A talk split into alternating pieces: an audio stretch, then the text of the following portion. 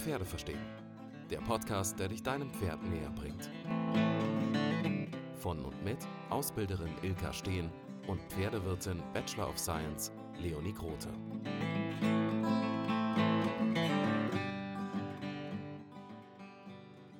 In Folge 2 geht es um ein ganz besonders schönes Thema, das erste eigene Pferd. Damit dabei möglichst nichts schief geht, reden wir über eine gute Vorbereitung auf den Kauf, über mögliche Wege, dein Traumpferd zu finden und über Do's und Don'ts beim Pferdekauf. Und noch ein kleiner Hinweis, bevor es losgeht. An einer Stelle in dieser Folge erzähle ich von einem Pferd, dessen Besitzerin beim Kauf schlechte Erfahrungen mit einem Händler gemacht hat. Und damit da nichts aus der Vergangenheit versehentlich wieder hochkommt, haben wir in Absprache mit der Besitzerin den Namen des Pferdes rausgeschnitten, weil dieser doch recht selten und einprägsam ist. Viel Spaß beim Zuhören. Wir reden über das erste eigene Pferd. Ja, Ja. schönes Thema. Ja. Fangen wir vielleicht an, bevor wir über das Pferd an sich reden, mhm. mit dem Prozess davor, Mhm. den man sich. Ähm, Lauf ja, nicht einfach los und kauf dir einen Gaul, Genau. weil es schöne Augen hat. Nein, wir wollen das darüber ist das nachdenken. Allerwichtigste. Die schönen Augen. ja, also was für Gedanken sollte ich mir machen, bevor ich loslaufe und ein Pferd kaufe? Mhm. Also, ähm, in der Regel kommt man zu seinem ersten Pferd entweder wie die Jungfrau zum Kinde, weil es war plötzlich da, es war das Reitbeteiligungspferd, es musste verkauft werden und ich habe es halt übernommen, weil Ja. ich habe es halt schon gekannt und ich habe es schon geliebt und ich wollte nicht, dass es woanders hingeht und jetzt ist es meins. Ähm, solche Sachen, ähm, da kann man eigentlich wenig Vorbereitung machen, weil wenn die Jungfrau zum Kinde kommt, dann ist das halt plötzlich so. Und das Dann- passiert ziemlich oft, Ja. oder? Also Erfahrungsgemäß ich kenne, glaube ich, mehr. Leute, die so zu ihrem Pferd gekommen Mhm. sind, mir inklusive, als, ja.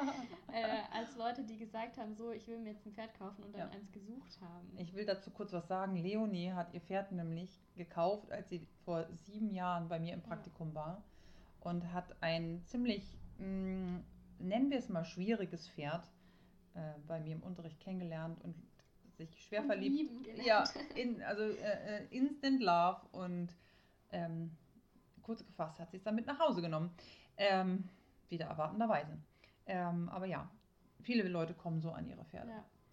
Optimalerweise plane ich allerdings ein Pferd zu kaufen und das tun natürlich auch einige Leute. Ähm, wenn ich Gelegenheit habe, ähm, mir im Vorwege Gedanken zu machen, was für Pferde ich haben möchte und für welchen Zweck ich das, Pferde haben, das Pferd haben möchte. Und dann muss ich natürlich auch überlegen, ob ich denn einen Stall habe, wo ich das Pferd hinstelle. Also nicht selber einen Stall habe, sondern einen Stall kenne, wo ich das Pferd gerne hinstellen möchte. Äh, zumindest im ersten Moment. Umziehen tun die meisten Leute sowieso irgendwann. Aber so ein Pferd ist halt mit Kosten auch verbunden, außerhalb oder nach dem ähm, Einkauf, was man im ersten Moment sich gar nicht unbedingt ausrechnen kann, weil das ähm, zu dem Thema äh, Einkauf kommt halt, ich brauche Ausrüstung, das weiß zwar jeder, aber Sattel, Trense, Gebiss, äh, ähm, dann brauche ich einen Hufschmied, ich brauche ich brauch Decken, ich brauche Halfter, ich brauche Gärten, ich brauche Futter. Futter. Ja. deine nicht. Nein. Das ist was, was ich nicht besorgen muss, aber trotzdem braucht man ja Mineralfutter. Man braucht ein. Mineralfutter, aber Ja. das ist jetzt kein, kein Ja. Kostenkiller. Außerdem gibt es auch oft so irgendwie, dann kauft man auch da Kräuter für Ja. dies und das und so. Und ich finde, das kann auch Ja. reinhauen, ja. Ja, ja, ja, diese Kleinigkeiten, die hauen heftig rein. Also da muss man sich, da muss man sich klar machen, da gibt es einige Sachen, ähm, die, äh, die man mit bedenken muss und man muss einiges an Rücklagen ähm, mitbringen können, damit es dem Pferd auch dauerhaft gut geht. Was ich da ganz gut finde, ist, weil man kann sich das ausrechnen, wie man will, aber einfach Leute fragen, die ein Pferd Ja. haben. Ja. So was gibst du im Durchschnitt oder im Jahr oder Ganz keine Ahnung realistisch, was genau. im Monat für dein Pferd aus. Ja. finde, das bringt einen Ja. am meisten weiter, weil es ja auch super drauf ankommt, in welchem Stall man dann steht und so weiter. Ein ganz großes Problem Pferde kaufen, also gerade wenn man noch bisher noch kein eigenes hatte, ähm, ist auch die Meinung der Stallkollegen. Ähm, man sollte in der Lage sein, sein Pferd zu kaufen, unabhängig davon, was die Freundin oder die äh, Bekannte oder die mh, Reitbeteiligung, Stallkollegin, wie auch immer, ähm, darüber denkt. Also wenn, wenn ich zum Beispiel meine Reitbeteiligung kaufen möchte weil das sich für mich richtig anfühlt, sollte ich mich nicht davon überzeugen lassen, von jemand anderes es nicht zu tun oder umgekehrt, wenn ich sage, ich will das Tier nicht kaufen ähm, und dann mir Druck machen zu lassen von dem Verkäufer, also der, der, der Pferdebesitzerin vorher oder mh, auch von einem Händler kann man sich unheimlich Druck machen lassen, wenn man das Pferd eigentlich nicht Ja. haben will, dann sagt er halt plötzlich, ich, der geht doch zum Schlachter. Ähm, man darf nicht Ganz vergessen, Basis. man, ja, ja, Dann einfach den Händler verlassen. Ja, genau. Solche Sachen sagen. Ja, Ja. das ist ein guter Plan. Ähm, es gibt tatsächlich einfach wirklich ähm, ähm, viele Leute, die ähm, im Reitsport versuchen, Einfluss zu nehmen auf deine Meinung und auch auf deine Entscheidung. Du darfst aber nicht vergessen, es ist dein Pferd, es ist dein Geld, es ist deine Zeit, weil Pferde unfassbar viel Freizeit kosten, neben dem vielen, vielen Geld. Ja. Und ähm, Das, Das muss man man- absolut nicht Ja. unterschätzen. Ja. Ja, also äh, das hat schon Freundschaften ähm, und, und Beziehungen gekostet. Und ich erlebe das natürlich ständig. Ähm, und dann muss ich natürlich auch schauen ähm, im Vorwege, kann mein Pferd, das ich mir kaufen möchte, äh, meine Bedürfnisse oder meine Erwartungen, die ich habe, überhaupt ansatzweise erfüllen. Wenn ich zum Beispiel vorhabe, mh, Dressurturniere bis Klasse M zu reiten, kaufe ich mir keinen Haflinger. Das passt einfach nicht, weil natürlich kann ein Haflinger M-Lektion gehen, aber wenn ich damit aufs Turnier möchte und auf dem Turnier irgendwas gewinnen möchte, kann ich das nicht mit dem Haflinger erreichen, weil ein Haflinger einfach nicht das Gangwerk hat, was man auf dem Turnier gerne sehen möchte. Ja. Ist halt für was anderes gemacht. Genau, das, das sind tolle Pferde, keine Frage, aber ähm, das sollte man sich klar machen, dass egal wie lange man das Pferd schon geritten ist und ähm, auch egal wie das ausgebildet ist, das wird halt diese Erwartung nicht erfüllen können. Und wenn ich zum Beispiel ähm, so zweimal die Woche ausreiten möchte und gar nicht mehr, dann bin ich wirklich falsch dran mit einem Sportpferd. Ja. Ähm, weil so ein Sportpferd, dem reicht das einfach nicht, zweimal die Woche auszureiten. Also, ne, Ausnahmen bestätigen da natürlich die Regel. Beim Haflinger im, im Dressursport-Turnierbereich nicht. Da gibt es keine Ausnahmen zu. Aber Jetzt schreibt dir bestimmt irgendjemand, der so einen Haflinger hat. Das aber. immer- Ja. Darf es gerne. Ausnahmen bestätigen definitiv die Regel. Das- Das ist auch, wie gesagt, ich habe nichts gegen Haflinger einzuwenden, überhaupt nicht. Aber vielleicht ein bisschen. Aber das ist ein anderes Thema, das hat nichts mit dem Dressur zu tun. Ich kenne genug Haflinger, die auch äh, Piaf und Passage gehen können, aber die werden auf dem Turnier nicht gewinnen, weil keiner einen Haflinger auf dem Turnier sehen will. Und zwar auch schon alleine die Richter nicht. Und Ja. da gibt es einfach ähm, andere Bedürfnisse. nach. ja, das ist halt nochmal ein anderes, ob die das können oder ob die Genau. Leute das sehen wollen. Ja, Genau. mal So, das ist, das ist halt der Punkt. Also ich gehe ja nicht aufs Turnier mit dem Wissen, dass ich nicht gewinnen kann. Dann brauche ich das auch gar nicht machen. Ja. Dann, dann, dann macht das noch weniger Sinn als sowieso schon. Ähm, aber das mit dem Hafli- Haflinger zu versuchen, ist einfach. Das, das, da glaube ich mir einfach keinen Haflinger. Es ja. macht keinen Sinn. Das ist einfach eine Erwartung, die mein Pferd nicht erfüllen kann. Und das ist auch unfair dem Tier gegenüber. Und das Gleiche gilt halt an, andersrum. Ähm, ein gesundes, junges Sportpferd kann kein entspanntes Freizeitpferd werden. Auch da, ja, Ausnahmen bestätigen die Regel. Ähm, aber von der Grundbasis her ist ein ähm, fünfjähriger Holsteiner nicht optimal für einen ungeübten, ängstlichen Reiter, der ein bisschen ausreiten möchte. Das Definitiv. passt einfach schlecht. Auch, auch selbst wenn der fünfjährige Holsteiner brav ist unterm Reiter, der, die, haben, die sind auf so viel, so viel ähm, Power gezüchtet worden, ähm, dass das kann ich als ungeübter Reiter überhaupt nicht handeln. So, also auch immer noch tolle Pferde, aber Ja, macht keinen Sinn. okay. Also wir hatten jetzt das Finanzielle, was man sich vorher Mhm. überlegen sollte, dann nicht zu sehr beeinflussen lassen von den Meinungen anderer. Mhm. Dann die eigenen Erwartungen, die man ans Pferd hat, dass das passen muss. Und dann hattest du vorher noch gesagt, dass es aber andersrum ja auch passen muss, was man selber kann und dem Pferd Mhm. bieten kann. Mhm. Genau, also die Bedürfnisse, die das Pferd hat, müssen von mir auch erfüllt werden können. Ne? Also das ist, habe ich ja gerade schon mit dem, mit dem Sportpferd angerissen. Wenn ich ein ähm, ungeübter Reiter bin und, äh, oder, oder ein ängstlicher Reiter oder ähm, einfach nur ausreiten möchte, dann tue ich dem Pferd keinen Gefallen damit, ähm, einem noch so lieben Sportpferd dann äh, ein Zuhause zu bieten. Dann Ja. bin ich halt besser dran mit einem etwas älteren Pferd. Also je älter das Pferd wird, desto ähm, geringer werden halt auch die, die Bedürfnisse, die sie haben. Und ein Fünfjähriges muss halt noch weiter ausgebildet werden. Die fordern die Ausbildung auch. Ähm, und wenn ich das selber nicht leisten kann, egal ob ich einen Trainer an der Hand hab, habe oder nicht, ähm, ist es ja trotzdem meine eigene Verantwortung. Und wenn der Trainer selber dann das Pferd weiter ausbildet, ähm, aber ich komme nicht hinterher in meiner Ausbildung, dann funktioniert das nicht so gut. Ja. Und wenn beide das nicht können, dann tue ich dem Pferd halt auch keinen Gefallen. Also ich tue mir keinen Gefallen, weil, ähm, ähm, weil das einfach frustrierend ist und ich tue dem Pferd keinen Gefallen, weil es auch für das Pferd total frustrierend ist. Was man leider super oft sieht, so Ja. die Kombi junger Reiter, junges Pferd. Ja. Ja. ja. Definitiv. Also wobei ein junger Reiter nicht unbedingt heißen muss, dass es ein ungeübter Reiter ist. Ich Ja, aber genug so, ja, du weißt. was Ich meine wirklich einen ungeübten Reiter. Also ich, also, also ich finde das Wort passender, weil ungeübt einfach da, da richtiger ist für das. Ja. ähm, ja, man kann natürlich auch 40 sein, aber ja. ja, genau. genau. Gibt auch immer wieder Wiedereinsteiger, ne? also ähm, Frauen, die als Kinder geritten sind und ähm, vielleicht auch schon äh, Reitabzeichen gemacht haben und das eine oder andere Turnier, dann haben die geheiratet, haben Kinder gekriegt, sind waren Hausfrau.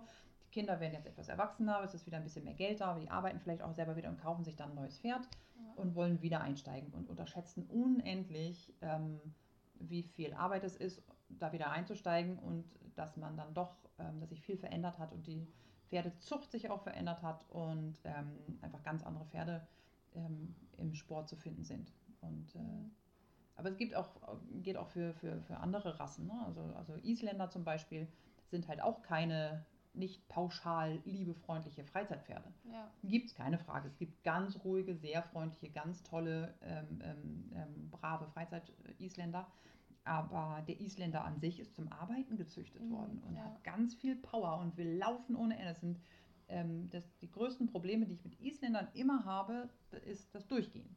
Also ähm, wo das Großpferd anfängt zu steigen und zu bocken ähm, oder auch das Pony, da ist so ein Isländer halt eher mal ein Wegläufer. Ja, ja, das hatten wir ja vorher auch geredet, dass Ja. sie eher, also manche eine Tendenz zum stressig sein haben. Genau, genau. Die haben, die haben schnellen Stress, stressiges Wesen und Ja.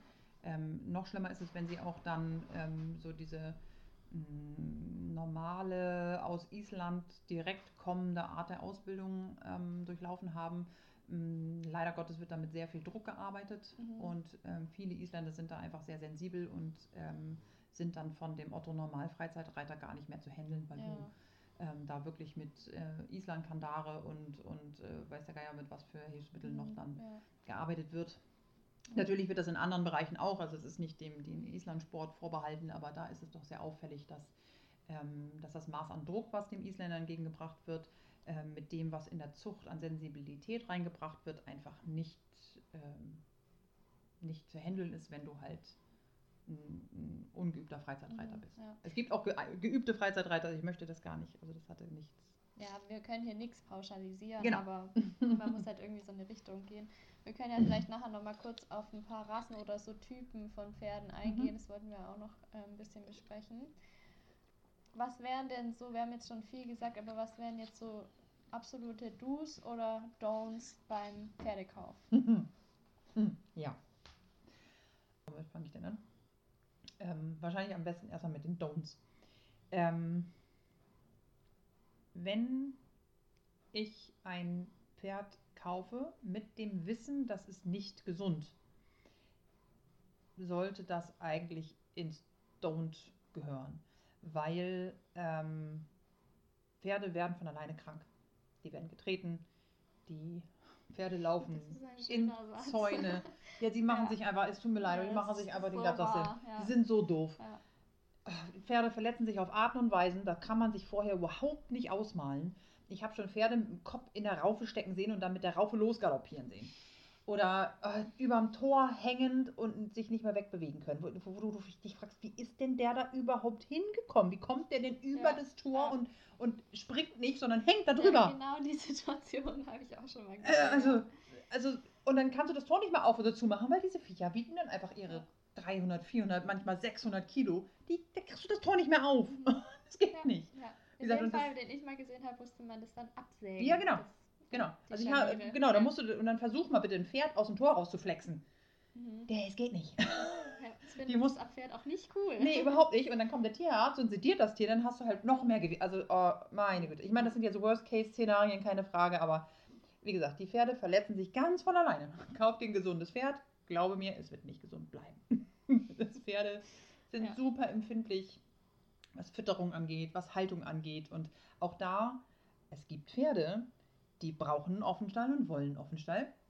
Es gibt Pferde, die brauchen und wollen eine Box. Nicht 24 Stunden, sowas existiert in meiner Welt nicht. Ähm, aber äh, es gibt keine pauschal perfekte Haltung. Es gibt immer nur ähm, eine Handvoll Pferde, bei denen das einfach sehr gut funktioniert. Ähm, und die andere Handvoll Pferde, da funktioniert was anderes halt gut. Also man muss sehr individuell, bei allem sehr individuell gucken. Ja. Sowohl bei Aber das behandeln wir bestimmt auch nochmal beim Thema Offenstall. Ja, wir haben so viele Themen. Ja, das ist sehr Wow. interessantes Thema. ja, absolut. Es wird auch noch ein, es wird ein, ein, ähm, ein Podcast geben zu ähm, alles rund um den Offenstall. Ähm, Tipps und Tricks sollte es heißen, glaube ich. Ja. Ne? Nexenia? Ja, ich glaube. das war ihr Vorschlag. Ähm, also, Don'ts. Kauf dir kein Pferd, wo du im Vorhinein weißt, es ist so krank, ähm, dass es dir nur Ärger machen wird. Es sei denn, du kannst es dir emotional und finanziell erlauben. Ähm, kauf dir kein Pferd, von dem du vor, im Vorhinein schon weißt, du kannst seine Bedürfnisse nicht erfüllen und es kann deine Bedürfnisse nicht erfüllen. Weil das ist einfach, das, das, das, das geht nach hinten los. Das kannst du dir auch sparen. Ähm, Don't ist auch, ähm, wenn du einen Profi bei dir, also beim Verkauf oder äh, beim Einkauf mitgenommen hast und der, der Profi sagt dir, tu es nicht und argumentiert das, kauf es nicht. Glaub dem Profi. Also, ähm, um direkt wieder rüber zum Schwenken zum Do It, wenn du nicht wie viele halt ähm, zu deinem Pferd kommst wie die Jungfrau zum Kinde, sondern tatsächlich darüber nachgedacht hast und ähm, losfährst und ein Pferd suchst, ähm, dann nimm dir am besten einen Profi mit, der beurteilen kann, ob das, was dir da verkauft wird, auch das ist, was man dir sagt, was es sein soll. Also beim Händler kriegst du halt oft mh, Dinge gesagt. Du hast vorhin so eine spannende Geschichte erzählt von einem, von dem besten Freund deines Pferdes. Ja, der angeblich fünf war und war aber zehn. Ja. Und hat sehr, sehr viele Schwierigkeiten mitgebracht. Ja. Ja, inklusive Gerichtsverhandlungen und was weiß ich nicht alles. Und Also Drohungen und. Genau, genau. Also es kann tatsächlich, also bei, es gibt Pferdehändler, ähm, der Pferdehandel hat zu Recht einen, einen schlechten Ruf, weil ähm, es so einfach ist, ähm, als Pferdehändler ähm, ein schlechtes Pferd gut zu verkaufen, weil es immer irgendjemanden gibt, der findet die Augen schön zum Beispiel. Oder wie ähm, das ist ein traumhaft schönes Pferd, so ein kleines süßes äh, Schecken, Scheckenpony. Ja. Ähm, sieht ein bisschen aus wie ein zu groß geratenes Shetland-Pony oder Ja, äh, ja. irgendwie so. Also Auch so von der süß. Form her, ja. Ja, genau. Quadratisch praktisch gut. Ähm, und auch von der Farbe einfach so fluffige Haare und einfach total süß. Und äh, natürlich findet sich da ein Liebhaber für, aber wenn die dann halt schon so, so mit so vielen Problemen auf äh, ähm, ähm, dann zu dir kommen, dann dauert es halt sehr viel mehr Zeit und Geld, ähm, als wenn du dir das kaufst, was du wirklich willst. Also wenn du ein Freizeitpferd haben möchtest, mit dem du zweimal die Woche oder fünfmal die Woche ausreiten möchtest, dann kauf dir ein Pferd, das gesund ist und das auch kann, das auch kennt Mhm. und das am besten in einem Alter sich befindet, ähm, wo es die, den größten Blödsinn schon hinter sich hat. Also Pferde ab 10 aufwärts sind sehr viel sicherere Ausreitpferde als alles darunter. Also vor 10 sind Pferde immer noch in gewissem Maße schwierig, weil die noch so viel mit sich selber beschäftigt sind. Und ab 10 sind Pferde nicht alt, sondern ab 10 kannst du mit denen auch wirklich was anfangen. Ja, so ein bisschen gesettelt einfach. Ja, genau. Mhm. Genau. Aber nochmal kurz zurück zu dem Händler. Würdest Mhm. du sagen, es ist ein Don't beim Händler zu Nein. kaufen? Nee, es gibt definitiv gute Händler. Und nicht nur mich. zum Beispiel. ich bin Superhändler, natürlich, ganz Ja. klar. Ähm, also ja, es gibt natürlich gute Händler. Mhm. Und du findest auch beim Händler sehr gute Pferde. Aber du musst selber so viel Ahnung haben, dass, dass du unterscheiden kannst zwischen dem, was dir der Händler erzählt zu dem Pferd und zu dem, was das Pferd tatsächlich ist. ja. Und da bin ich halt wieder dabei, nimm einen Profi mit. Mhm. Nimm jemanden mit, der, der so viel Blickschulung gemacht hat, dass er beurteilen kann, ob die Anatomie tatsächlich passt. Weil ähm, es gibt Pferde, die ähm, von der Anatomie her schon schwierig zu reiten sind. Da, da ist Charakter und Gesundheit noch gar nicht mit, Ja. äh, mit involviert, sondern es gibt einfach Pferde, die einfach äh, krumme Beine haben von der Geburt an. So, und die kannst du mit dem Hufeisen ähm, erstmal augenscheinlich verbessern, aber das macht halt auf Dauer dann trotzdem Probleme. Oder wenn der Hals einfach viel zu kurz ist. Also der Hals ist einfach die Balancestange fürs Pferd und beim Reiten super, super wichtig, um eine Tragfähigkeit des Rückens herzustellen. Wenn der Hals zu kurz ist oder zu lang oder ein Schwanenhals, also wenn der, also wenn der, wenn die beim, beim Hals lang machen schon aussehen, als wären sie beigezäumt, das ist bildschön, ist ganz beschissen zu reiten Mhm. und auch, auch wirklich schwierig, dann auch effektiv ähm, ähm, Rückenmuskulatur aufzubauen und so weiter. Also das ist ähm, wirklich schwierig, ein gutes Pferd reell zu finden für einen angemessenen Preis. Ja. Was wäre denn ähm, ein Grund, bei einem Händler schreien wegzurennen? Ähm, wenn der Händler pauschal damit droht, die Pferde zum Schlachter zu geben, Mhm. um dich zum Kauf zu überreden. Wenn der Hof, auf dem der Händler die Pferde stehen hat, ähm, in schlechtem Zustand ist, ähm, also wenn, wenn das Geld, was er dort verdient, einfach nicht ähm, in den Hof investiert wird und in die, in die Pferde, dann ähm, wäre ich immer sehr vorsichtig zumindest. Also wenn es, der Hof sehr dreckig ist oder die Pferde schlecht versorgt sind. Ähm, das ist halt, ähm, gilt aber für alle Tiere auch. Es gibt ja auch Hunde, die so hinter, im Hinterhof verkauft Ja. werden. Ja, das Das erinnert ist mich auch einfach- gerade total an so diese illegale Genau. Welpenhandel-Geschichte. Es sind eigentlich genau die gleichen Punkte. Es sind genau die gleichen Dieses, Punkte, genau. Oh ja, der muss jetzt ganz schnell weg, Genau. weil sonst äh, müssen wir ihn leider Genau. aussetzen. Immer so schön auf die Drehendrüse Drüse drücken. Ja. wenn die Händler, ähm, also wenn der Verkäufer ähm, dir ausreden möchte, eine Ankaufsuntersuchung zu machen und kauf kein Pferd ohne Ankaufsuntersuchung. Mhm. Don't do it. Ja. I don't. ähm, Pferde ohne Ankaufsuntersuchung zu kaufen, ähm, macht halt eine schwierige Rechtslage, wenn es dann zu Problemen kommt in irgendeiner Form. Und es gibt genug Händler, die einfach ähm, das Pferd lahmfrei spritzen lassen. Es gibt halt Medikamente, die ähm, punktuell ähm, Schmerzen äh, auch für eine gewisse Weile, also so als Depotwirkung ähm, unsichtbar machen. Und dann ist das Pferd plötzlich bei dir, dann lahmt es komplett und äh, auch völlig unheilbar krank, das Tier. Und du kannst es aber nicht beweisen, dass es vorher schon so war. Mhm. Mit der Ankaufsuntersuchung bist du immer auf der sicheren Seite. Wenn der Verkäufer sagt, du darfst keine Ankaufsuntersuchung machen oder ähm, dir nicht anbietet, dass du den Tierarzt aussuchen kannst, sondern Mhm. selber den Tierarzt aussuchen muss.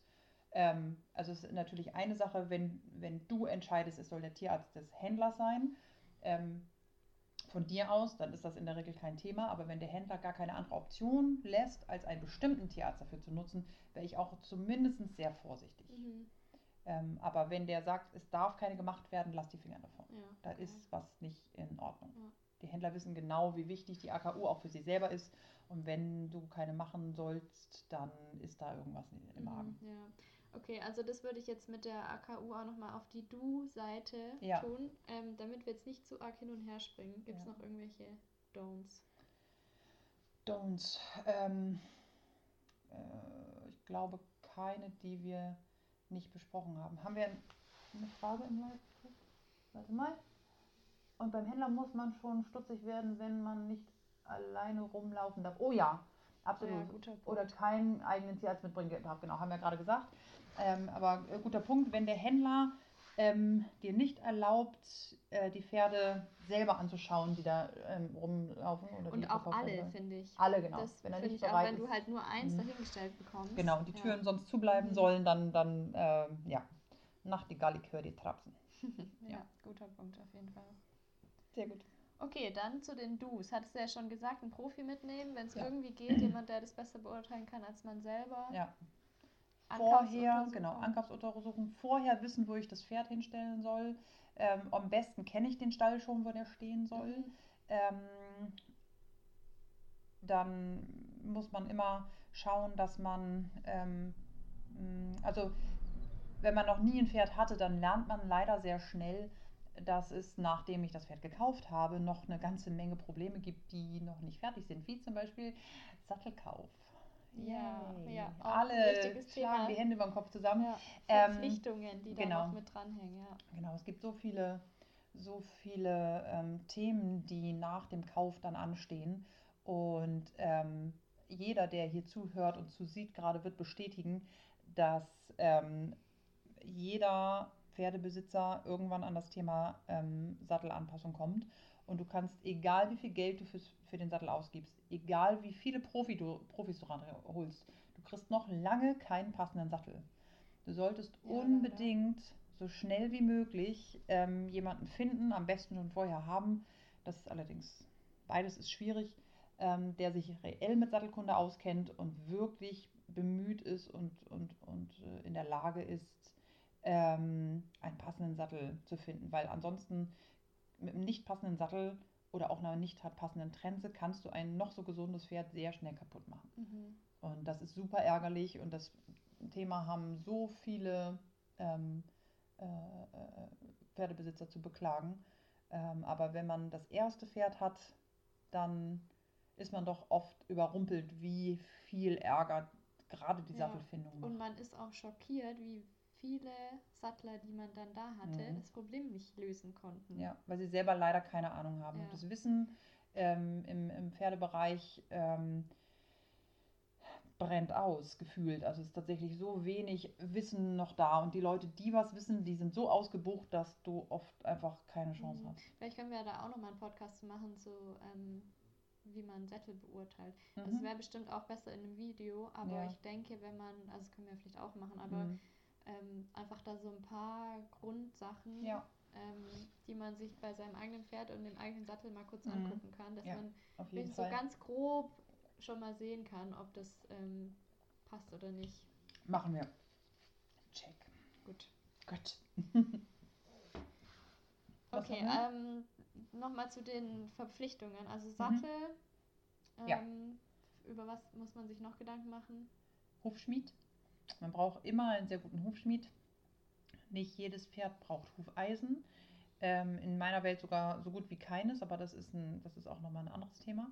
Ähm, aber man braucht einen wirklich guten Hufschmied. Und das Problem beim ersten Pferd ist immer, dass man immer erstmal den Sattler und den Schmied und den Tierarzt nimmt von der Stallkollegin, von der besten Freundin Mhm. Oder der, der sowieso in dem Stall ist, wo man gerade sein Pferd stehen hat. Ja, das kenne ich auch. Man muss einfach erstmal Erfahrungen sammeln. Äh, Genau, und das Problem ist immer, der Gaul leidet da immer drunter, Mhm. weil es immer, ähm, mh, gerade beim ersten Pferd hat man selber so wenig Erfahrung in der Regel. Selbst egal wie lange man vorher geritten ist, ein eigenes Pferd zu haben, ist was anderes. Du hast Total. viel mehr Entscheidungen, die du treffen musst und ähm, es gibt so viele schlechte Schmiede, so viele schlechte Therapeuten, Reitlehrer, Sattler, alles. Aber es gibt auch unglaublich viele schlechte Ställe und man muss leider, leider, leider, ähm, hat man kaum eine andere Chance zum Lernen, außer ähm, dort gut hinzugucken, ob der Schmied und der Sattler dem Pferd gerade tatsächlich geholfen haben oder nicht. Mhm. Und wenn man den Eindruck hat, es hat nicht geholfen, dann muss man auch möglichst schnell wechseln, um möglichst wenig Leid am Pferd zu haben. Aber leider, in der Regel lässt sich das leider nicht, nicht ganz vermeiden. Ja, Leider, man muss leider. halt da irgendwie hinkommen, dass man es Ja. selber beurteilen kann. Ja. Genau, also wenn du dein erstes Pferd kaufst, versuch dich im Vorfelde so viel selbst auszubilden oder ausbilden zu lassen, was all diese Themen angeht, wie es nur geht. Natürlich kannst du nicht als Pferdebesitzer von einem Pferd ähm, alles über Sattelkunde, Trenzenkunde, Hufkunde, Anatomie, Reiten, Hilfengebung, das kannst du nicht alles wissen, das ist ganz klar. Aber zumindest die Basis davon, die muss jeder, also die Verantwortung sollte jeder Reiter tragen, dass, ähm, dass er da zumindest ein Basiswissen sich selbst aneignet. Und zwar ein reelles Basiswissen. Es reicht halt dann nicht, einen Podcast zu hören oder ein Video anzugucken oder ja. Weiteres Thema Versicherung. ja. Auch was, wo man sich Gedanken drüber machen muss. Muss man sich unbedingt Gedanken drüber machen. Mhm. Absolut. Also ähm, es ist verpflichtend, ähm, eine, eine Haftpflichtversicherung für sein Pferd zu haben. Und ist auch gut so, ähm, weil Pferde nicht nur sich selber unglaublich gerne kaputt machen. Das kann man auch versichern, aber das ist nun dein, dein eigenes Problem, ob du da eine Krankenversicherung oder, oder sowas äh, dann noch abschließen möchtest. Aber du musst eine Haftpflichtversicherung haben, weil Pferde laufen weg. Pferde springen über, unter und durch Zäune Ja. und laufen dann mit Vorliebe auf Straßen. Mhm. Oder mh, rennen währenddessen die Mutter mit ihrem Kind um. Ja. So dramatisch muss es ja gar nicht Nee, sein. aber, ich, ich habe immer gerne, ich male immer gerne das, Ja. das Worst-Szenario Ja. aus. Bella hat mal ganz, ganz am Anfang eine Kutsche angenagt, die neben ihrer Box stand. Oh, Und ich sag Ja. dir, so ein Kutschensitz ist Ah, sehr teuer. das weiß ich, ja. ja. Ja, ja, ja. ja. Ja. Und ohne Haftpflicht ist das echt blöd. ja, das will man nicht selber Nein, zahlen. das will Nee. man nicht bezahlen, das ist so. Ähm, auch gerne, gerne äh, gesehen, das Pferd reißt sich von der Hand los und galoppiert einfach mal durch den Garten. Mhm. Auch schon erlebt. Und dann ist der Garten hinüber. Und so ein Garten, je nach Garten, kann halt auch sehr teuer sein. Ja. Und wenn dann auch noch dabei über eine Stuhlreihe gesprungen wird und dabei ein äh, ähm, Hol- Holzmöbel zerstört wird, das bezahlst du nicht mal ebenso. Also es sei denn, du bezahlst sowieso alles mal ebenso, aber es Mhm. gibt natürlich auch Leute, die das können, aber der Otto Normalreiter kann Ja. das eher nicht. ja. Oder es tut auf jeden Fall sehr weh. Ja. Oder es tut sehr weh, genau. Weil können sollte man es eigentlich, weil es kann auch sein, dass einfach dein Pferd solche Tierarztkosten kurz mal eben verursacht. Ja, zweieinhalbtausend Euro wegen der kurzen Kolik. Und keiner weiß warum. Danke, Fabian. Ja, Okay. zum Beispiel. Hauptsache, es geht ihm wieder gut. Ähm, ja, das ist, ähm, das ist definitiv der Fall. Also es äh, kann immer mal sein. Ähm, und ja, so doof kann man nicht denken mal wieder. Und ich äh, erzähle die Geschichte von Fabian gerne, gerne kurz. Ich habe noch nie in 25 Jahren eigener Pferdehaltung, in Eig- Eigenverantwortung, noch niemals ein Kolikproblem gehabt. Und ähm, füttere Heu, die Pferde sind viel draußen, sie haben wenig Stress, sie werden gut ausgebildet, das Material passt so gut. Also ich versuche alles auszuschließen, was ich kann, was äh, eine Kolik auslösen könnte. Und mein Pferd hat Koliksymptome gehabt. Und ja, ich bin in die Klinik gefahren und er musste nicht operiert werden. Keiner hat eine Ursache gefunden. Keiner weiß, was genau passiert ist, aber er hatte sehr erhöhte Entzündungswerte. Der Tierarzt sagt halt, oder die Klinik sagt halt, sowas passiert. Pferde haben einfach eine Infektion. Das Ja. passiert. Also es ist unspezifisch. Ich kann, keiner kann mir sagen oder konnte mir sagen, an welchem Organ, in welcher Form, ob das nur im Blut war oder keine Ahnung. Es war so. Mhm. So, das heißt, er hat äh, zwei Nächte in der Klinik verbracht. Am Tropf, weil er nicht gegessen und nicht getrunken hat. Davon sterben Pferde übrigens auch. Also.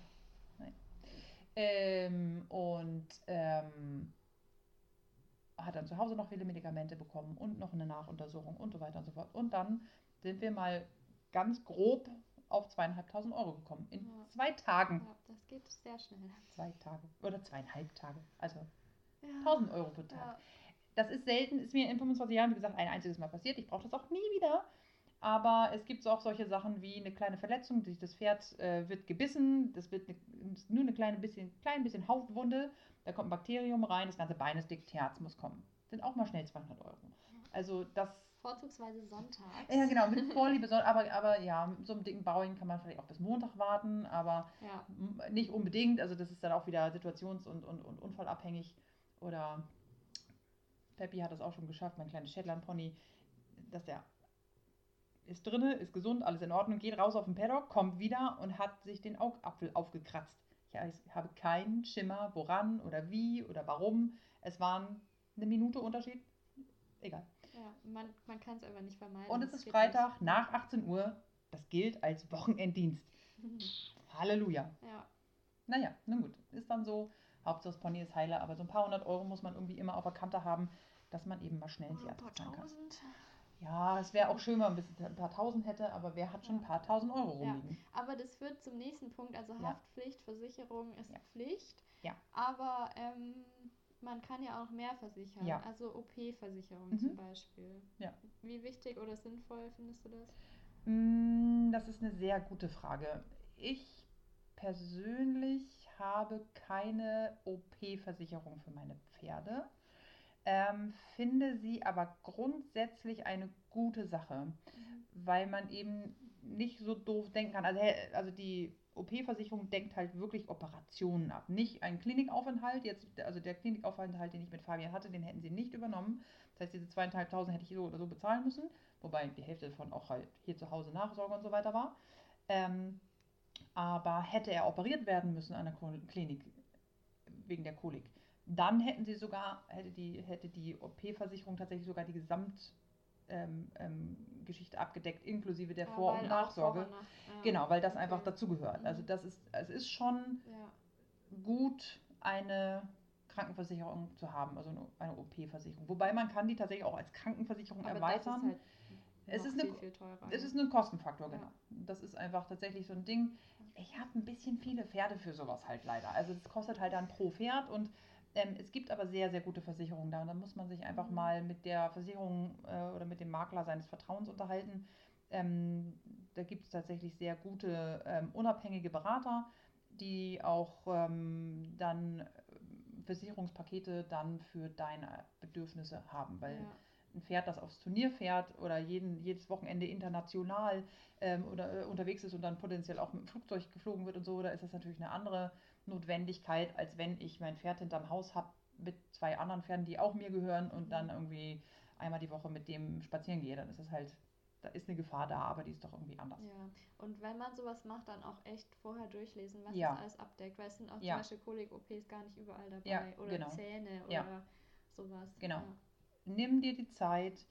Das lohnt sich einfach finanziell hinterher. Nimm dir die Zeit und lies alles durch, inklusive des Kleingedruckes. Man kotzt im Kreis, es macht keinen Spaß, aber hinterher kannst du dir wirklich sicher sein, ob das sinnvoll war oder nicht. Ja. Ja. Gut, ähm, zur Ankaufsuntersuchung hatten wir Mhm. vorher schon mal angerissen, Mhm. aber das würde ich noch vielleicht ein bisschen vertiefen. Ja. Also du hast ja schon gesagt, dass man es auf jeden Fall machen sollte. Ja. Die kleine Ankaufsuntersuchung, also es gibt ja verschiedene Genau, das wäre Formen die von nächste AKU, Frage. genau. Ja. Mhm. Also in welchem Umfang würdest du es empfehlen, dass man es Mhm. macht? Ich empfehle immer die kleine AKU zu machen. Kleine AKU bedeutet, das Herz-Kreislauf-System wird überprüft, ähm, das Pferd wird äh, allgemein untersucht auf Herz, Lunge, ähm, Bewegungsapparat. Dazu gehört bis heute immer noch die Beugeprobe, wobei da kann man tatsächlich ein bisschen, ähm, das kann man so ein bisschen in Klammern setzen, die Beugeprobe, weil das ist eine sehr alte Methode, um Lahmheitsdiagnostik zu machen und dabei wird das, äh, werden die Beine nacheinander für jeweils eine Minute oder zwei Minuten, ich weiß gar nicht genau, auch nicht nach genau. oben überbeugt. Das tut dem Pferd zwar nicht weh, aber das kann halt auch mal einen Blutstau verursachen. Und ähm, äh, es wird dann die ersten, also es wird dann aus dem Stand angetrabt Mhm. und es werden nur die ersten drei, vier Schritte beurteilt, ob es da eine, zu, einer, zu, zu einer Taktunreitheit kommt. Das kann aber auch einfach wirklich sein, dass der Tierarzt blöd gebeugt hat oder dabei wirklich ähm, irgendwie doof Blutfluss unterbrochen wurde, was einfach Mhm. eine nat- völlig unnatürliche Haltung für das Pferdebein ist, das über so eine lange Zeit so weit nach oben zu halten. Also es wird einfach so ganz nach, äh, nach oben geknickt, wie das Ja. eben geht und so festgehalten. Also sagst du, du findest das gar nicht so aussagekräftig? die Beugeprobe finde ich nicht sonderlich aussagekräftig, sie gehört aber zu kleinen AKU standardmäßig dazu. Mhm. Ähm, man muss sich auch tatsächlich in der Regel keine Sorgen machen, wenn man ähm, eine offizielle AKU machen lässt, bekommt man ein Ankaufsuntersuchungsprotokoll, das vorgegebene Untersuchungsverpflichtungen hat und der Tierarzt muss das mehrfach unterschreiben. Ich glaube, neun oder zehn Unterschriften sind da drauf, nur auf der kleinen AKU. Und ähm, wenn irgendetwas an dieser AKU nicht richtig sein sollte, dann können die Tierärzte tatsächlich richtig Ärger kriegen, bis hin zu Verlust der, der, der, der Arbeitserlaubnis. Wie heißt das? Egal. Ich glaube, man weiß, was ich meine. Ich Ja. komme gar nicht drauf. Ähm, Ärzte bei Ärzten heißt das noch ein bisschen anders. Also das kann richtig böse für die Ärzte enden. Und insofern hat kein Arzt Interesse daran, ähm, die AKU fälschlich abzugeben. Also da Mhm. muss man sich meistens keine Sorgen machen. Da Mhm. gibt es sicherlich genauso schwarze Schafe wie überall. Aber Aber trotzdem, wenn es geht, selber den Tierarzt aussuchen. ich würde immer den Tierarzt selber aussuchen Mhm. und auch äh, lieber den Tierarzt nehmen, der da nicht, das, der das Pferd noch nicht kennt, einfach um eine neutrale Beurteilung zu bekommen tatsächlich von dem Tier. Weil es gibt einfach Tierärzte, die finden das Pferd einfach total toll oder kennen das schon sehr, sehr lange und wissen um bestimmte Problematiken und umschiffen das dann so bei der Mhm. Untersuchung. Äh, Pure Unterstellung, es gibt, das ist, ne, wie gesagt, es gibt auch genug Tierärzte, die das Tier kennen und das trotzdem ordentlich machen. Für meine Tierärzte würde ich da zum Beispiel absolut die Hand ins Feuer legen. Die kennen natürlich hier alle meine Pferde. Ähm, aber ähm, die würden nie, nie, nie mir zum Gefallen irgendwie eine falsche AKU machen. Will Ja. ich auch nicht, aber es ist immer, wie gesagt, äh, gibt andere Händler, die da einfach ganz andere Einstellungen zu haben und auch andere Tierärzte, die das anders sehen. Ähm, aber die kleine AKU, die sollte man schon machen. Bei der großen AKU wird dann zu der kleinen AKU dazu noch ähm, werden die Beine geröntgt, also die äh, Vordergliedmaßen ähm, in der Hufrolle, im, ähm, in der Hufposition. Ähm, also da wird dann kontrolliert, ob vielleicht eine, eine Reheverschiebung im Horn, äh, im, im, Huf, in, in der Knochenstruktur vorliegt oder ob es arthritische Veränderungen gibt, ob es, äh, es gibt manchmal so Haarrisse im, im, im, im, Hufbein, die wirklich nur, die, die nicht erstmal nicht schmerzhaft sind, aber dann hinterher problematisch sein können, weil das Pferd einfach nicht so belastbar ist, wenn es um Springpferde geht zum Beispiel oder ähm, weiß der Geier. So doof kann man manchmal nicht denken. Und das Karpalgelenk ist zum Beispiel, es ist unser, unser Handgelenk und entsprechend auch genauso fragil aufgebaut. Und ähm, es gibt häufig ähm, arthritische Veränderungen oder Arthroseveränderungen im Karpalgelenk. Das Knie wird mitgeröntgt. Also, und man kann dann über die große AKU hinaus, äh, also die Standard große AKU hat das Röntgen der Beine dabei. Du kannst aber dann auch noch die Wirbelsäule mitröntgen. Mhm. Mit sechs oder neun Bildern, glaube ich. Ja. Kannst du ungefähr sagen, was eine kleine und eine große kostet? Ja, kann ich dir ziemlich genau sagen.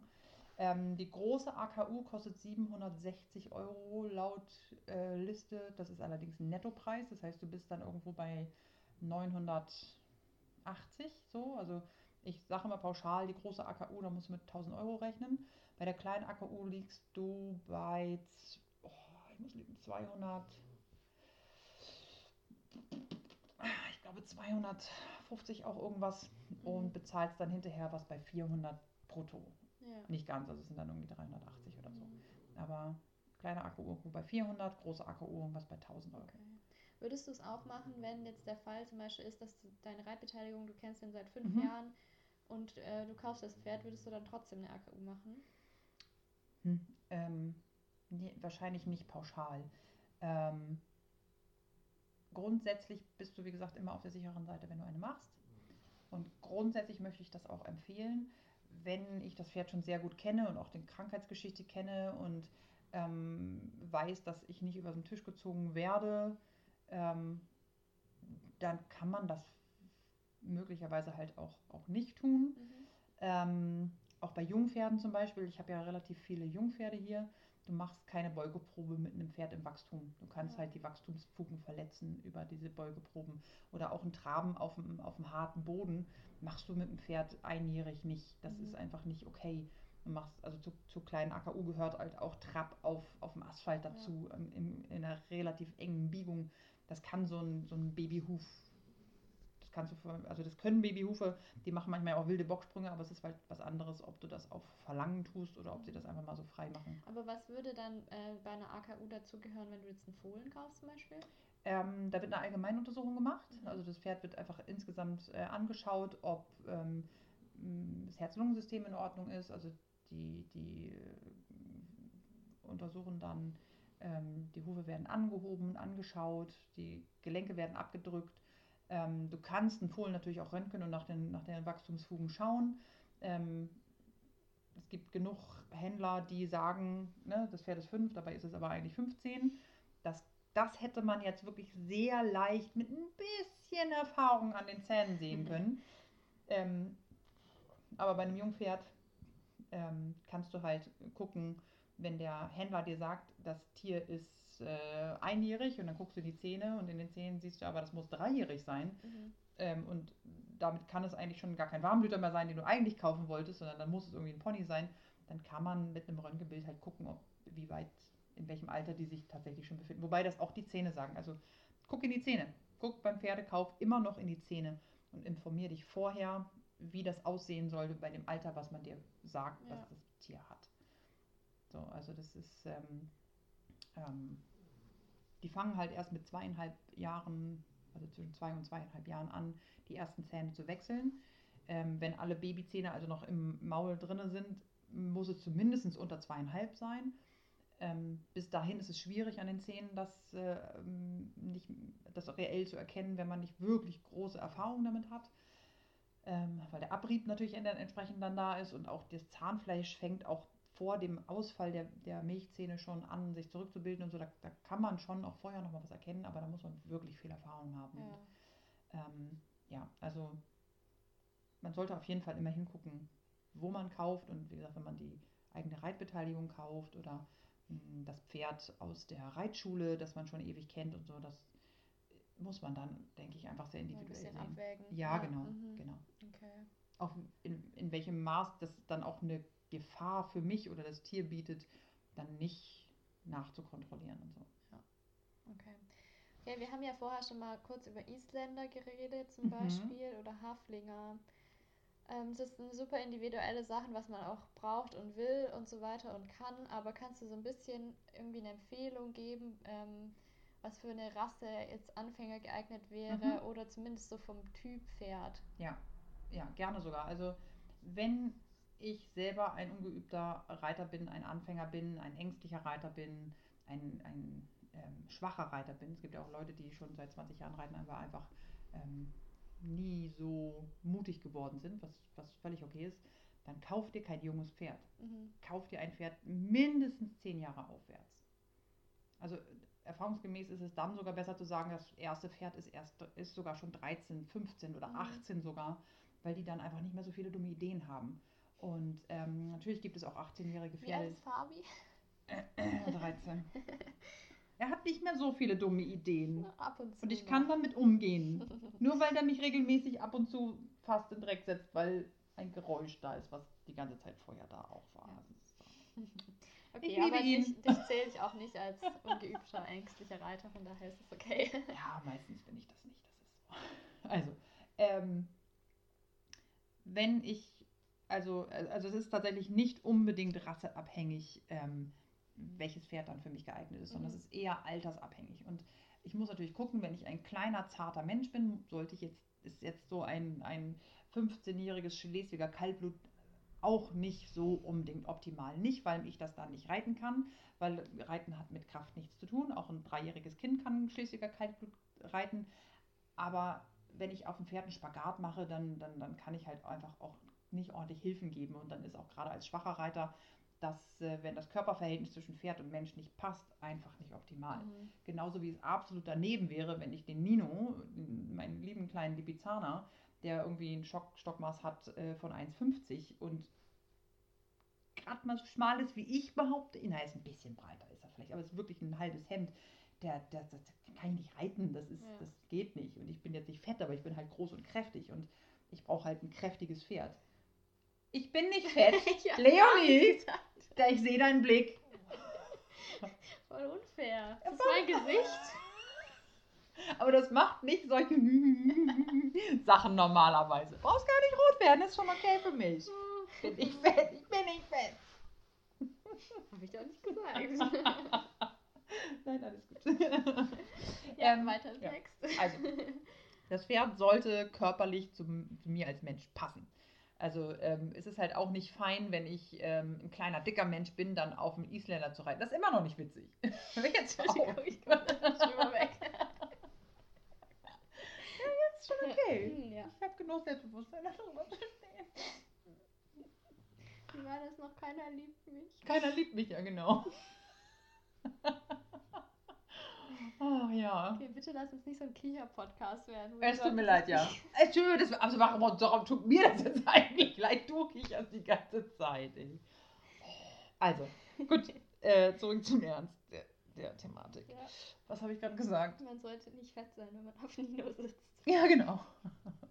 Also, Nee, die ein, Körpermaße sollten also zusammenpassen. genau, die Körpermaße sollten zusammenpassen. Das heißt, ähm, ich, wenn ich ein kleiner, kräftiger oder auch sogar dicklicher Mensch bin, sollte ich mir ein Pferd suchen, das einfach ähm, ähm, entsprechend auch etwas kräftiger gebaut ist, weil es einfach sonst, ähm, es sieht nicht nur unglaublich ulkig aus, sondern ähm, wenn das Pferd dann zu zierlich ist oder auch zu groß und zu schlank, also wenn ich mir als kleiner, dicker Mensch ein riesengroßes, schlankes Pferd zulege, ähm, dann und mit meinen Füßen einfach nicht mehr über das Sattelblatt rüberkomme, weil der Sattel, der das Pferd braucht, einfach, einfach lang, lange Blätter hat, dann, dann komme ich halt einfach ähm, nicht ideal zum Hilfen geben. Ja, und das das wäre einfach unnötig schwer. irgendwie. Genau, das Reiten ist super schwer. Man muss sich das nicht extra schwer machen. Es reicht, Ja. wenn es schwer ist. Also, ähm, ja. Also da muss man schon ein bisschen hingucken. Natürlich kommt es immer wieder vor, dass man sich seine Pferde, was wir die ganze Zeit schon gesagt haben, auch aus anderen Gründen kauft. Ähm, und man einfach wie die Jungfrau zum Kinde kommt. Und dann hat man halt mal so einen Nino im Stall stehen, der einfach, wo ich einfach im Leben nicht mich draufsetzen kann. Ähm, und dann muss man, kann man natürlich auch Alternativen finden. Man kann auch Pferde kaufen, nicht um sie zu reiten, sondern weil man tatsächlich den schönen Lebensab Lebensabend ähm, ähm, verschaffen möchte. Selbst wenn es das erste Pferd ist, kann Mhm. man das absolut machen. Oder man fährt. Man fährt Kutsche, definitiv. Also man kann, ne, kleine dicken Menschen können wunderbar mit, mit äh, kleinen dünnen Ponys Kutsche fahren, also überhaupt kein Thema, wenn denen die Kutsche passt. Oder, ne, also äh, Pferde können ganz andere ähm, äh, Gewichtsklassen ziehen, als dass sie, als dass sie tragen können. Ähm, oder auch wenn man äh, nur Zirkusarbeit mit denen machen möchte oder Spaziergänge, äh, Spaziergänge machen möchte oder sonst irgendwas, ist ja alles, alles legitim. Mhm. Und auch wunderbar. Also wenn man sein, de- einem Pferd einfach ein, ein schönes Leben bieten möchte, das zu dem Pferd passt, was nicht unbedingt Reiten heißt. Ja, wir haben das jetzt irgendwie immer alles aufs Reiten bezogen, Genau. auf, dass man reiten will mit seinem Pferd, ja, was ja Mhm. auch die meisten Leute tun, aber es gibt tatsächlich noch andere Gründe. Ja. Ganz viele andere Gründe, ja. Manchmal will man halt auch einfach auch einen Shetland-Pony haben. Davon kann man ja gar nicht genug haben. Und Shetland-Ponys zu reiten, so gern ich meine Shetland-Ponys reiten wollen würde, das ist halt äh, eine Katastrophe, das ist keine gute Idee, aber man kann einfach Alternativen finden dazu. Mhm. Wir haben das jetzt wahrscheinlich alles schon mehr oder weniger mal gesagt, aber kannst du mal, ähm, wenn ein Pferdekauf perfekt ablaufen würde, in einer perfekten Welt, wie würde das aussehen? Von vorne bis hinten. Das perfekte Pferd. Also, ich überlege mir, ich möchte mal ein Pferd kaufen. Ich überlege mir genau, für welchen Zweck ich das Pferd kaufen möchte. Ähm, Und du schaltest deine Emotionen aus erstmal. ich schalte erstmal meine Emotionen aus, sonst kauft man nur ein Pferd mit schönen Augen, das passt hinten und vorne nicht. Mm, Sicherlich denke ich mir auch aus, ähm, welche, welche Rasse ich mir bevorzuge. Also, ne, ob ich, äh, sei es jetzt grob, dass ich sage Warmblüter, Kaltblüter, Vollblüter ähm, oder Pony, oder sei es drum, dass ich sage, es sollte ein Falbe sein oder es sollte eine Stute sein oder. Ähm, Findest du das eine gute Idee, ähm, sich vorher zu überlegen, ich will unbedingt eine Falbe? Nee, man reitet keine Farbe, Eben. aber das tun Menschen. Ja, Da müssen wir uns nichts vormachen. Wir reden über den idealen Pferdekauf Genau. gerade. Der ideale Pferdekauf ähm, für mich als Mensch sieht natürlich so aus, dass ich mir was ausdenke. Ich möchte ein äh, Pferd, mit dem ich genau das machen möchte, was ich, was ich will, was auch immer das nun sein mag. Es hat genau die Farbe, die ich will, es hat die, das Geschlecht, das ich möchte, es hat das Alter, das ich möchte, es, hat die, es kostet das Geld, das ich möchte. Und dann fahre ich dahin und es mag mich auch noch. Und es Mhm. passt einfach zusammen. Die AKU ähm, hat, äh, ist, ist, ist komplett ähm, ergebnislos. Das Pferd ist gesund und ähm, es lässt sich auf den Hänger verladen. Ich kann es mit nach Hause nehmen. Es versteht sich gut in der Herde. Ähm, und ich kann dann einfach ähm, mit dem Pferd machen, was ich mir vorgestellt habe. Sei es nun reiten oder fahren oder was auch Mhm. immer. Es ist einfach, es, es ist einfach nur eine große Freude mit dem Tier. Von Beginn an. Ja, so soll es sein. Was mir jetzt gerade noch einfällt, wir haben jetzt die ganze Zeit über Händler geredet und Ja. dass man da aufpassen soll. Was wäre denn noch ein anderer Weg, ein Pferd zu finden, wenn es Hm, einem nicht von- begegnet? Von privat, also ähm, der Normalfall ist ja eher, dass man dann eBay Kleinanzeigen aufmacht hier bei uns oder ähm, E-Horses. Ähm, da sind natürlich auch viele Pferde von Händlern drin, aber da sind natürlich auch sehr viele Privatpferde drin. Mhm. Und ähm, man kann mh, dann bei eBay Kleinanzeigen zum Beispiel ja nun leider nicht so filtern, dass man nur die Kriterien aussuchen kann, Mhm, die man stimmt. dann sich sucht. Aber mh, man hat dann natürlich aber auch eine gewisse Masse an Pferden, mh, wo ich mir das vielleicht gar nicht ausgedacht habe, also wo ich vielleicht, äh, wo die wichtigsten Kriterien erfüllt sind, aber die anderen Kriterien wie vielleicht Farbe oder das perfekte Alter einfach nicht, ähm, äh, nicht passt und das dann aber trotzdem das perfekte Pferd wird. Mhm. Oder man macht das auch wieder eine schöne Geschichte bei Chili. Ich habe für eine Schülerin ein Pferd gesucht, habe das Pony gesehen, mich instant verliebt. Das war meine große Liebe, ist mein, mein liebes kleines Shetland Pony Chili. Ich habe da angerufen und habe gesagt, ich hole das Pony. Ich habe sie nichts gefragt. Die Frau denkt, glaube ich, bis heute, ich habe total einen an der Schüssel. Ist ja auch nicht so falsch, aber es ist ich egal. jetzt vielleicht nicht unbedingt weiterempfehlen, das so zu machen. Nein, nein, nein, das ist nicht zu empfehlen, aber es ist halt einfach, ich bin bis heute der glücklichste Mensch mit diesem wundervollen Shetland Pony. Ja, verständlich. Nein, das war sicherlich keine Empfehlung, aber solche Dinge passieren halt. Mhm. Also, und da bin ich nicht die Einzige, die dann ähm, das in, im Kleinanzeigenportal findet und äh, das durch Zufall und dann kauft und dann für immer glücklich ist. Das gibt Ja. es selbstverständlich auch. Es gibt Mhm. wirklich viele Wege, wie Pferde, Menschen an Pferde kommen. Ja. Ich weiß, dass du dir immer Videos schick, schicken lässt. Mhm. Ähm, das wäre so ein Punkt, was man auf jeden Fall machen sollte, wenn man das Pferd noch nicht gesehen hat.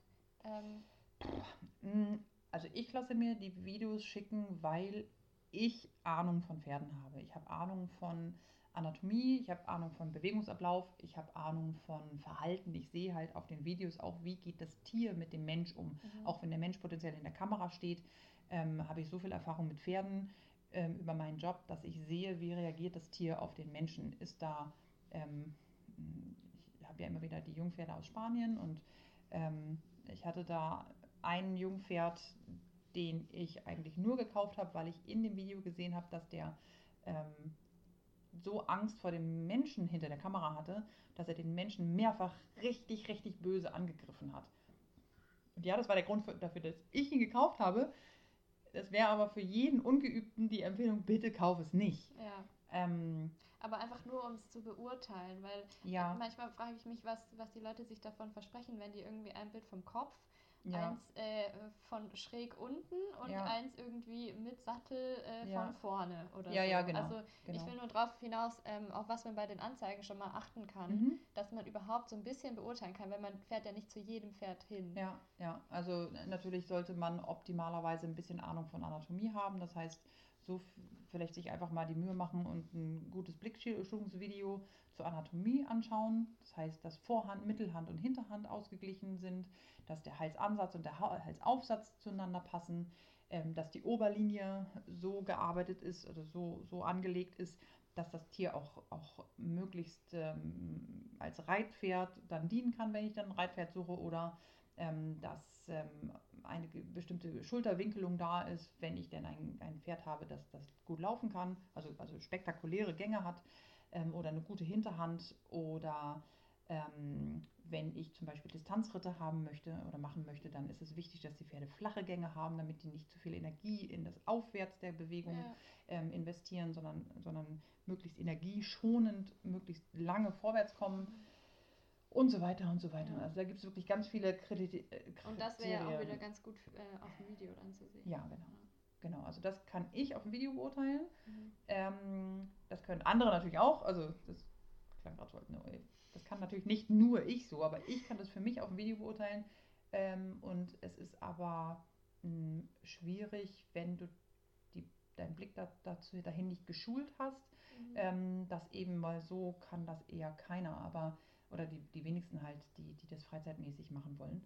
Ähm, ich würde, wie gesagt, weiterhin immer noch empfehlen, einen guten Trainer an der Hand zu haben, der Ahnung hat, der weiß, wie man ein Pferd beurteilen sollte. Optimalerweise nimmt man den dann auch zum Pferdebesuchen, zum Pferdeanschauen mit. Und wenn der Trainer aber vorher schon sagt, ähm, den brauchst du dir gar nicht angucken, weil XYZ, mhm. dann macht das halt auch mhm. nicht. Dann glaubt dem bitte, weil das ist ja, also es ist besser, ähm, 300 Euro für einen Trainer auszugeben, der dir immer nur sagt, kauf es nicht, kauf es nicht, kauf es nicht, als wenn man hinterher ein Pferd an der Backe hat, der einfach nicht okay ist. Ja. In welcher Form auch immer. Und Total. dann hinterher verkaufst du ihn wieder und bist tot traurig und hast vielleicht auch noch Verlust gemacht und ähm, oder Probleme produziert. Also manchmal macht man ja auch, also Problempferde werden ja nicht zu Problempferden, weil sie geboren wurden, sondern weil es Situationen gibt, ähm, die, ähm, die das schwierig machen. Also ich glaube, das sind die wichtigsten Dinge zum ersten eigenen Pferd. Und ihr könnt wie immer gerne nach jedem Podcast auch unter dem Podcast schreiben oder mich direkt anschreiben, wenn ihr zu dem Thema noch Fragen habt. Ich beantworte euch alles, wozu ich in der Lage bin, äh, euch zu beantworten und ähm, helfe euch, wo ich nur kann. Und immer noch, wenn jemand eine tolle Themenidee hat. Sehr gerne. Das war's mit der heutigen Folge. Danke fürs Zuhören. Wenn euch der Podcast gefällt, dann lasst gerne ein Abo oder eine positive Bewertung da. Besucht uns auf Instagram auf klassisch reiten Ilka stehen oder charakterstark unterstrich. Wenn ihr den Podcast finanziell unterstützen wollt, dann freuen wir uns über eine Spende auf Ilkas GoFundMe Page. Den Link dazu findet ihr in der Folgenbeschreibung. Bis zum nächsten Mal.